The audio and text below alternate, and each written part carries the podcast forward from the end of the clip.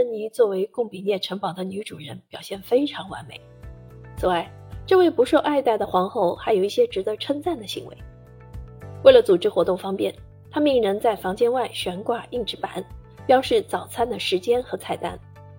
除了为福楼拜争取到荣誉勋章，亲自到女画家罗萨·伯纳尔在枫丹白露森林的工作室为他授勋之外，欧仁妮还支持皇帝开创了救济大炉灶，将百万份热腾腾的饭菜发放给最贫苦的人。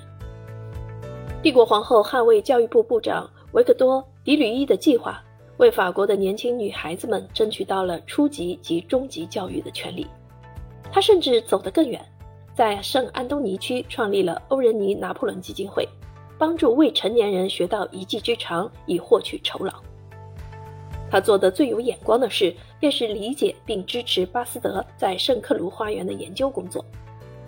当时他的实验引起了周边乡民的恐慌。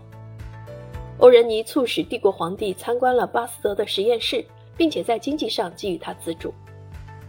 当战争灾难发生之时，1870年9月3日。巴斯德没有忘记欧仁尼的恩惠，他寄给被抛弃的摄政皇后一封电文，并向皇帝表示感激之情。当时拿破仑三世已经被维克多·雨果的辛辣挖苦之语淹没了。